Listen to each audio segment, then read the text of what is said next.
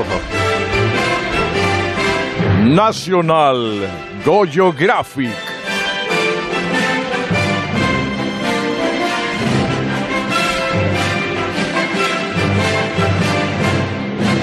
Sorprendentemente humano. Ahí está. ¿Cómo se va soltando el locutor, eh? Semana a semana. Bueno, conforme le vamos pagando. Va ganando. Como decía, hoy vamos a hablar de flora y fauna de las manifestaciones, eh, que hemos tenido ejemplos estos días eh, suficientes para poder observarlas. Y entonces, en este empeño, en mi clasificación taxonómica, he distinguido tres grandes grupos de individuos en las manifestaciones. Podría clasificarse en Homo manifestantis, Sí. Eh, Reportericus prensae y Antidisturbium maximus. En estos grandes grupos, los primeros, hablando de los homo manifestantes, son evidentemente individuos con un comportamiento gregario, es decir, se, se juntan en grandes manadas que se mueven manadas más o menos numerosas. Aquí los estudiosos no se ponen de acuerdo, depende si los estudiosos son de las autoridades o los estudiosos son la propia manada, eh, a la hora de decir el número en el que se mueven. Eh, entre estas manadas, estas manadas llevan como rémoras a los eh, Reportericus prensae, eh, que viven un poquito de lo que se va desgajando de la manada, y su predador natural es el Antidisturbius maximum, que le atacan aprovechando los momentos de debilidad, cuando alguno se desgaja de la manada y que pueden provocar en algunos casos incluso estampidas, que se ha podido ver, ya te digo, en algunos casos. El reino es Animalia Metazo, el orden Primates, la familia Hominidus. Y empezaré con el Homo manifestantes. Hay, mayoritariamente podemos hablar del manifestantis communis, o manifestantes clásicos. Eh, este es el que vemos pasar siempre delante de la cámara. Cuando estamos viendo la tele de la manifestación, pasa siempre delante de la cámara, ¿verdad? Que van pasando varios con esa cara de, de estoy aquí con la misma intensidad con la que podría estar en el baño de mi casa cortándome las uñas de los pies, con esa, esa actitud. Hace un poco así, agita una bandera o una pancarta, pero Con sin desgana, mucho con convencimiento. Eh, es- este es el que se espera a la reacción conjunta. No se puede ser más gregario. Es decir, cuando, cuando todos gritan, él grita. Cuando todos callan, es calla. Es el último en empezar y el primero en acabar. Siempre que se aplaude o hace así, es el primero. Porque cuando se deja de aplaudir en estos casos, ¿verdad? Es como en los conciertos. Cuando se arranca, le pasa lo mismo en misa. Siempre se levanta y se sienta una centésima de segundo más, más tarde cuando lo hacen los demás. No se sabe la liturgia. Eh, hay unos alfa en, en las manifestaciones, que es el Manifestum Cabecerae. Eh, pertenece al equipo directivo del partido, sindicato o asociación de convocantes de la protesta. Tiene siempre una actitud seria en la que normalmente va agarrado a la pancarta, dándose codazos con otros alfa para intentar entrar en el cuadro más central de la imagen. Pero va concentrado, este va concentrado. Va concentrado pensando lo que va a declarar en cuanto aparezca el Eso. reportericum prensae. Y tiene que tener un gesto serio diciendo estamos muy preocupados por esta situación, ¿de acuerdo? Que también está pensando dónde comemos luego.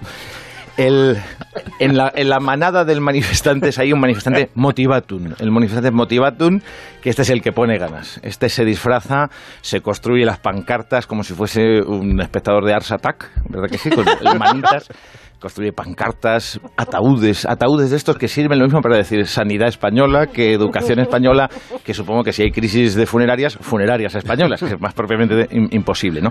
Este se pinta la cara como si fuese a luchar con William Wallace, eh, pero vamos, lo hace para las manifestaciones como lo hace cuando hay mundial, que se viste de torero y se pinta la cara, o, se- o de vikingo, ¿no? Que es, es- es un clásico. Eh, capítulo aparte merece el manifestante Borrocae, porque este es el que el objetivo es em, proteger a la manada, digamos que es la hormiga soldado de la manada manifestante. Tiene un curioso plumaje que se eleva cuando entra en acción para protegerle formando un capuchón y una máscara que dificulta que sea reconocido por sus predadores. Aunque también es cierto que se sabe que si se llevan estas capuchas no son de los nuestros. ¿De acuerdo? Sí, sí, sí. Va vestido como si fuese el prota de Assassin's Creed, para que nos hagamos una idea. Su enemigo territorial eh, es el antidisturbios, a cuyo alrededor revolotea al principio de la manifestación con un canto de provocación que suena como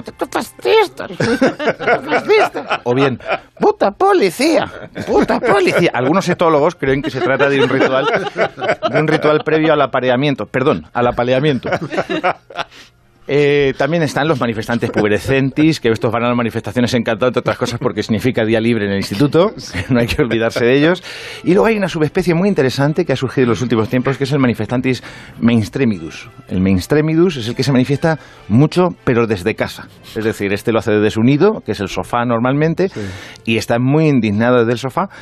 Eh, eh, utiliza el móvil para manifestarse contra el uso abusivo del coltán eh, y, por supuesto, critica las redes sociales de su cuenta de Twitter. Nos hemos dejado a Reportericus Prensa Sí, y sí. Antidisturbio. Para el final, Antidisturbio está en todo lo alto, lo- en el top de la pirámide alimentaria de la manifestación.